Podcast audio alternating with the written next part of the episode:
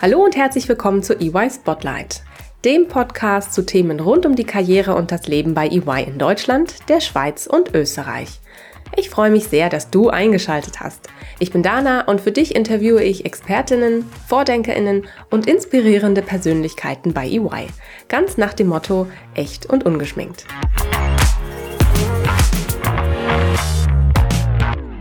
Hallo und herzlich willkommen zu einer neuen Folge EY Spotlight.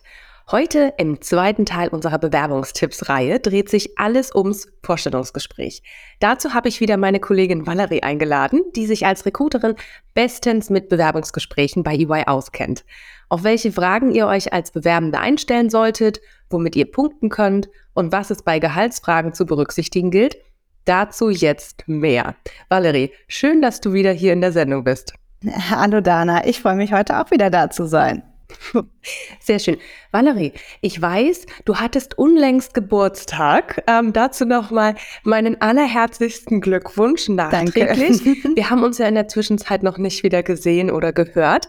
Und ich habe gedacht, ich frage dich heute einfach mal was ganz Persönliches anlässlich deines vergangenen Geburtstages. Valerie, verrat uns doch mal, gab es irgendwann mal ein Geburtstags- oder Weihnachts- oder Ostergeschenk, was du ganz furchtbar fandest? Und wenn ja, was war es? Ja, also ich habe tatsächlich vor zwölf Jahren mal einen Kaktus geschenkt bekommen von oh. meinem, meinem damaligen Ex-Freund. Ich glaube, das äh, sagt alles. Ein Kaktus vom Ex-Freund. genau. Spannend. Sehr interessantes äh, Geschenk. Ich hoffe, dieses Jahr waren die Geschenke schöner. Auf jeden Fall. Lieben Dank für deine Antwort, Valerie. Viele von unseren Zuhörerinnen und Zuhörern haben vielleicht auch schon die erste Folge mit dir gehört. Daher würde ich dich einfach bitten, dich nur noch mal ganz kurz vorzustellen, nur noch mal so die Eckdaten mitzugeben. Denn äh, wer Lust hat, ein bisschen mehr noch über dich zu erfahren, außer was du zum Geburtstag vor zwölf Jahren geschenkt bekommen hast, darf gerne in unsere erste Bewerbungstipps-Reihe noch mal reinhören. Genau, vielen Dank, Dana. Genau, ich hatte in der ersten Folge zu den Bewerbungstipps schon erzählt, dass ich seit einiger Zeit im Recruiting arbeite. Äh, nach meinem Master bin ich dort auch äh, sehr tief eingestiegen und seit einiger Zeit jetzt auch bei EY tätig im Recruiting, sitze am Standort in Düsseldorf. Zu meinen Aufgaben gehören neben der Sichtung von Bewerbungsunterlagen eben auch das Führen von Bewerbungsgesprächen. Ja, und darüber sprechen wir heute ja insbesondere. Genau, darum soll es heute im Detail gehen. Valerie, vielen Dank. Als Recruiterin hast du ja schon viele Bewerbungsgespräche geführt, ja. so einige. Äh, kannst du sie noch zählen oder zählst du sie überhaupt? Ja, nein, also da muss ich wirklich äh, zu meiner Schande gestehen, das kann ich nicht sagen. Das waren ja. sehr viele. Hm, was würdest du denn sagen? Ist jedes Gespräch anders oder gibt es immer ein bestimmtes Schema? Worauf kann ich mich einrichten als Kandidat oder Kandidatin? Ja, also das Schöne ist eben, dass wir ja mit Menschen arbeiten und daher kann man nicht sagen, dass jedes Gespräch auch gleich verläuft. Allerdings ist es natürlich schon so, dass es ein Grundschema gibt, um auch Kandidaten, Kandidatinnen fair vergleichen und beurteilen zu können. Ganz typisch startet man nach einem kleinen Smalltalk, nach einem Intro erstmal mit der Vorstellung. Das heißt, die Unternehmensseite stellt sich vor, dann der Bewerbende, die Bewerberin stellt sich vor und dann äh, geht es tatsächlich direkt auch dann ins Gespräch rein. Das heißt, klassische Fragen zu Werdegang, zum Lebenslauf, zu den Erfahrungen der Persönlichkeit und aber auch eben Job- und Fachfragen kommen danach und am Ende ist meistens auch noch Zeit, wenn der Kandidat, die Kandidatin Fragen mitgebracht hat oder offene Punkte zu besprechen sind.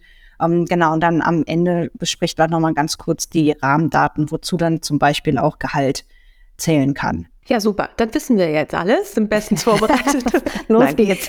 ich glaube bei weitem nicht. Ja? Es gibt ja so viel zu beachten und es gibt um jedes Thema, was du gerade gesagt hast, gibt es bestimmte Fragen, die man mhm. gestellt bekommt oder auch bestimmte Dinge, die man berücksichtigen sollte. Lass uns doch mal der Reihe nachgehen. Du hast gesagt, als erstes geht es vor allem im Bewerbungsgespräch um den eigenen Werdegang. Mit welchen Fragen muss ich denn hier rechnen? Ja, also das ist natürlich ganz unterschiedlich auch von der Berufserfahrung. Typische Fragen für Berufserfahrene sind zum Beispiel, wer ist der letzte Arbeitgeber gewesen, was hat man da genau gemacht an Aufgaben, welche Ergebnisse hat man auch erzielt. Natürlich sieht man schon einiges aus den Zeugnissen, sofern welche zugefügt worden sind. Wenn nicht, dann lässt man darüber ein bisschen berichten. Was waren so die größten Erfolge, welche Erfahrungen hat man in dem Zuge eines Projektes beispielsweise gemacht. Für Berufseinsteigende sieht das dann nochmal etwas anderes aus. Da schaut man dann in, in die jüngste Vergangenheit, das heißt klassischerweise beispielsweise zu einem Studium. Warum hat man dieses Studium gewählt? Warum war man im Ausland? Warum hat man Erasmus zum Beispiel gemacht? Warum hat man den oder den Studienschwerpunkt gewählt? Also man versucht wirklich so ein bisschen hinter die Kulissen zu schauen. Auch ein ganz wichtiges Thema kann mal sein, dass man nach der Abschlussarbeit fragt, hat man sich das Thema selbst ausgesucht, das mal erklären lassen, für einen Laien verständlich, auch darum zu schauen, kann die Person das Thema auch wirklich erklären, hat sie das soweit verstanden, wie geht sie auch um, damit ein Thema, einen komplexen Sachverhalt zu erklären. Und dann finde ich immer noch mal ganz wichtig so die Frage, würdest du das Ganze noch mal so machen? Das kann man tatsächlich für Berufserfahrene als auch Berufseinsteiger fragen, um da einfach noch mal zu schauen, wie geht jemand mit dem Thema Reflexion zum Beispiel auch um. Und dann eben ganz klassisch natürlich, wenn einem Lücken im Lebenslauf auffallen, die mal zu hinterfragen, ja, warum ist da jetzt ein Jahr oder ein halbes Jahr dazwischen, wo ich keinen Inhalt sozusagen dazu finde. Ganz wichtig an der Stelle immer ehrlich bleiben. Wichtig sind hier eben die Themen Selbstreflexion und vor allem eben auch eine Lernkurve. Und durchaus eine Lücke im Lebenslauf ist ja auch erstmal per se nichts Schlimmes. Nein, absolut nicht. Solange man es auch gut erklären kann. Und du hast schon gesagt, ehrlich bleiben ist ganz ja. wichtig. Ich frage mich natürlich, gibt es denn auch Bewerbende, die es mal mit der Wahrheit nicht so ernst oder nicht so genau nehmen? Ja, also das ist tatsächlich öfter mal der Fall, dass man mit der Wahrheit nicht ganz so genau umgeht ist bestimmt dem einen oder anderen auch schon mal ja passiert, dass man da eine erweiterte Wahrheit findet. Das kann schon mal vorkommen, ist aber wirklich nicht ratsam. Das kommt immer raus und ist immer unangenehm. Also ich hatte zum Beispiel auch mal so einen Fall, dass jemand äh, eine Lücke mit einer Vietnamreise erklärt hat. Unglücklicherweise war ich zwei Monate vorher auch in Vietnam oh, und wollte mich dann mit der Person, ja, ich wollte mich mit der Person bisschen über diese Vietnamreise austauschen und habe dann doch recht schnell gemerkt, dass wir wohl in einem anderen Vietnam waren äh, oder die Person in einem anderen Vietnam. Also es kam eben raus, dass das nicht gestimmt hat. Und das ist einfach keine so schöne Situation für beide Seiten. Also es ist nicht zielführend.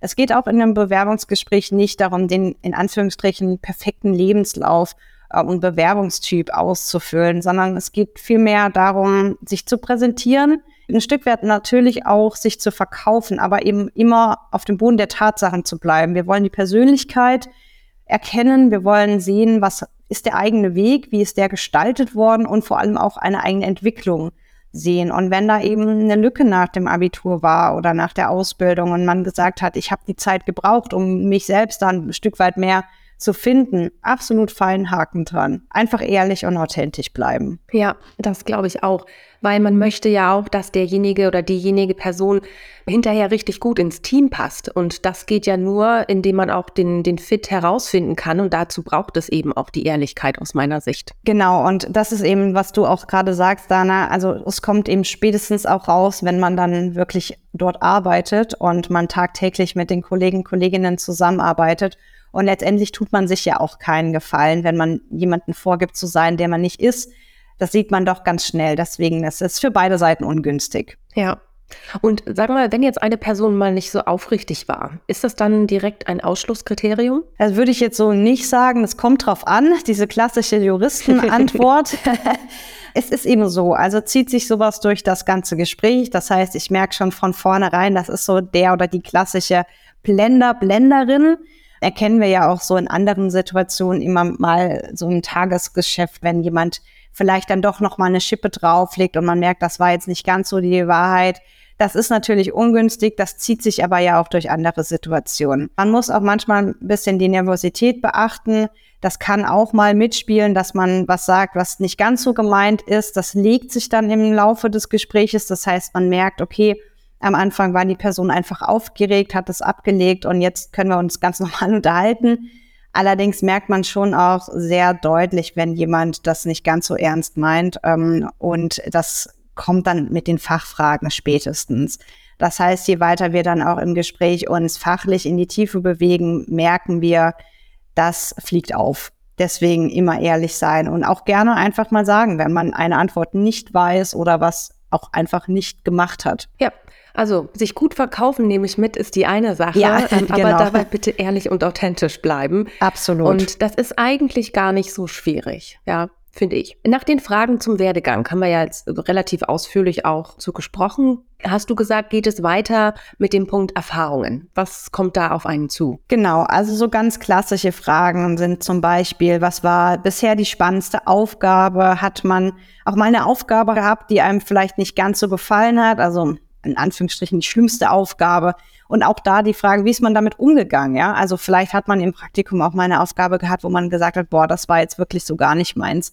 Aber wie hat man damit den Umgang geschafft? Ähm, was waren so die größten Erfolge, Misserfolge? Das hatte ich vorhin schon mal gesagt. Aber eine zentrale Frage ist eben, was qualifiziert mich für diesen Job? Also das heißt, ich hole mir wirklich die Stellenbeschreibung, die führe ich mir vor Augen ist auch indirekt eine Frage Richtung eigener Stärken und schaue, was an Erfahrungen habe ich, um diese Punkte, die in der Stellenbeschreibung genannt sind, zu erfüllen. Da kann ich als Tipp wirklich nur sagen, sich diese Beschreibung, diese Stellenbeschreibung einfach mal auszudrucken oder auf dem PC auf, auf Word mal reinzukopieren und jeden Punkt sich anzuschauen und zu sagen, okay, warum erfülle ich diesen Punkt mit einem Beispiel? Also je konkreter, desto besser. Ne? Und somit kann man diesen Fragen eigentlich immer eine Antwort geben. Obwohl ich die Frage nach äh, den eigenen Stärken oder auch Schwächen ja. immer sehr, sehr ja, schwierig finde. Was würdest du denn sagen, wie erkenne ich meine eigenen Stärken am besten oder auch Schwächen? Es ist sehr schwer für sich selber zu sagen, was sind meine Stärken, was sind meine Schwächen. Oftmals gibt man mehr Schwächen als Stärken, je nach Typ. Es kann ein Tipp sein, wenn man zwei, drei Bekannte im Umkreis einfach mal nach den positiven Eigenschaften zu sich selbst befragt.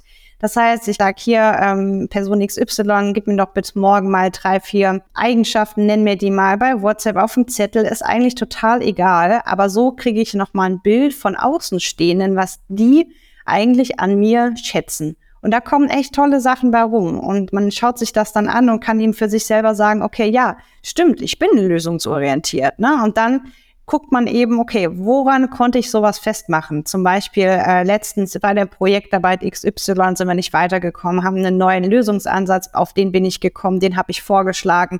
Das heißt, dass da wieder ein Beispiel finden für eine Eigenschaft. Und das kann eben wirklich ein sehr guter Tipp sein, wie man sich von außen sozusagen sein Feedback nimmt. Und auch da, ich glaube, da haben viele sehr großen Respekt davor, gerade vor dieser Frage und meinen, sich jetzt was ausdenken zu müssen. Ja.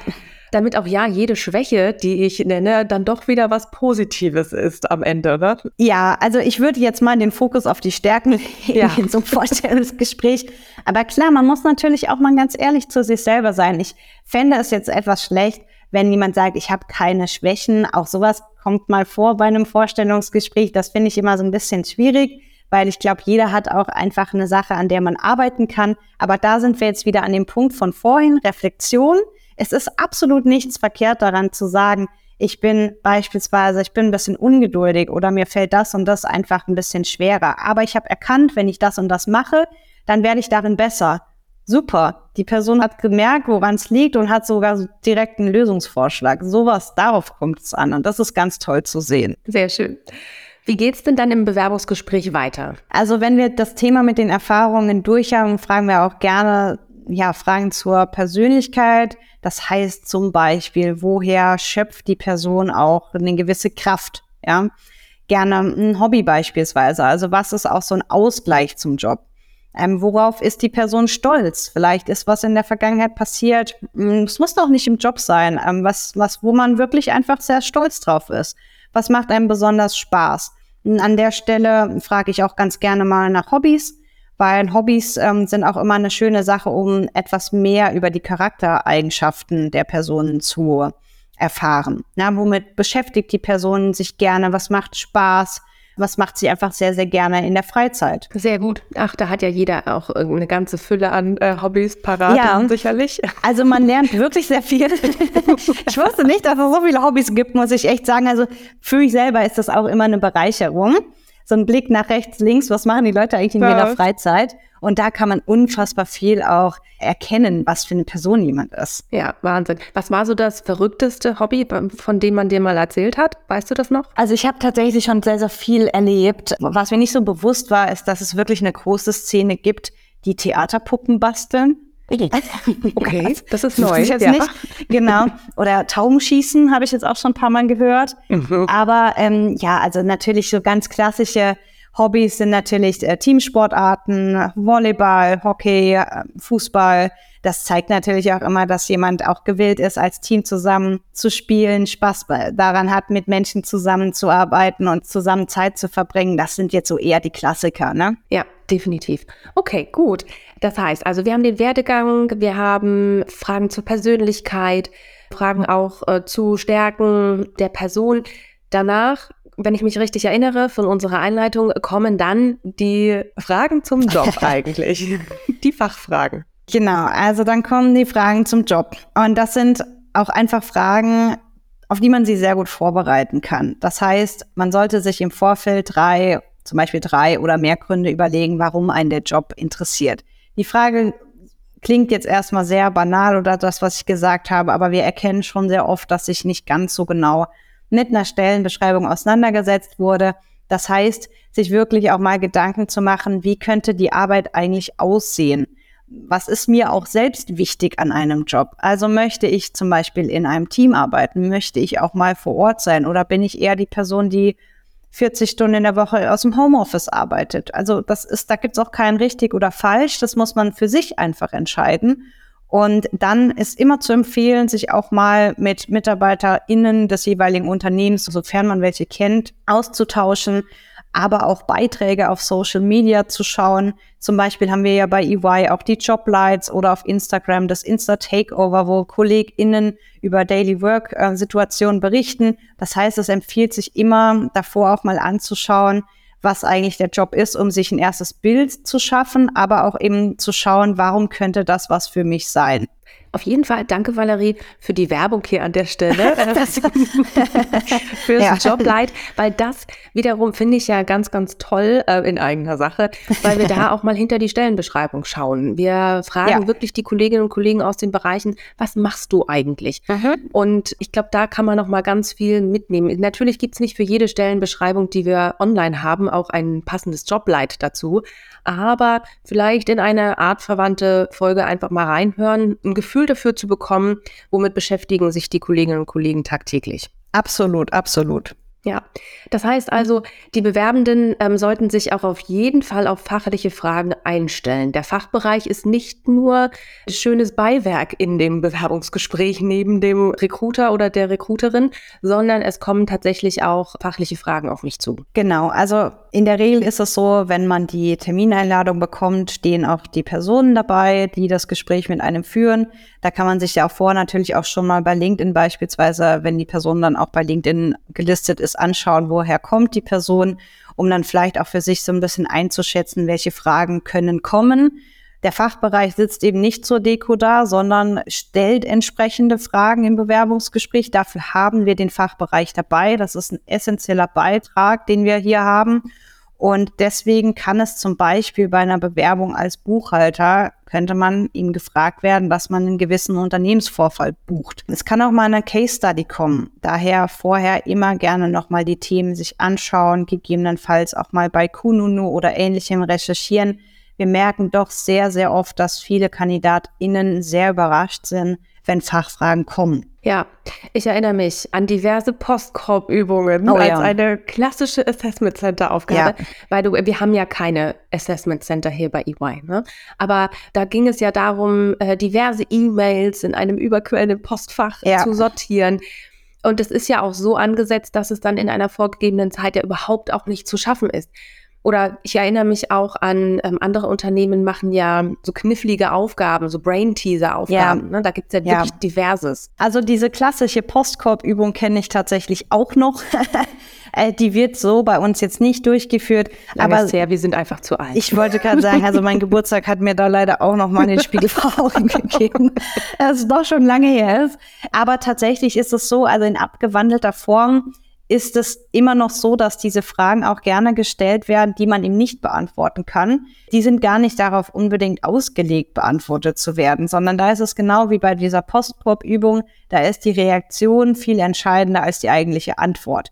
Das heißt, äh, man möchte sehen, wie der Kandidat, die Kandidatin einfach mit stressigen Situationen umgeht. Und auch hier, Thema zu der, den ersten Fragen, authentische ähm, Antworten, Ehrlichkeit. Auch hier zeigt sich, ob die Person davor ehrlich war. Denn wenn zum Beispiel jemand sagt, ich bin super ähm, souverän, was Herausforderungen und stressige Situationen angeht und wird hier mit einigen Fachfragen gelöchert, in Anführungsstrichen, und kommt total ins Struggeln, dann sieht man eben doch in live, wie er oder sie mit dieser Situation umgeht. Und dann zeigt sich doch sehr schnell, ob das jetzt mehr Schein oder Sein war. Wenn ich jetzt so eine Aufgabe bearbeite, was würdest du sagen, hilft lautes Denken? oder sollte ich eher ja. still vor mich hin denken und überlegen? Also ich würde immer dazu ähm, tendieren ähm, oder empfehlen, dass das auf alle Fälle sinnvoll sein kann. Denn wenn man die anderen mitnimmt in die eigenen Überlegungen, diese auch sichtbar macht, dann kann das immer sehr hilfreich sein. Denn wenn wir uns so an die Mathearbeiten aus der Schule erinnern, gab es ja für den Rechenweg auch Teilpunkte, auch wenn das Ergebnis falsch war. Also es ist quasi das gleiche sehr Prinzip. Guter Vergleich, ja. ja.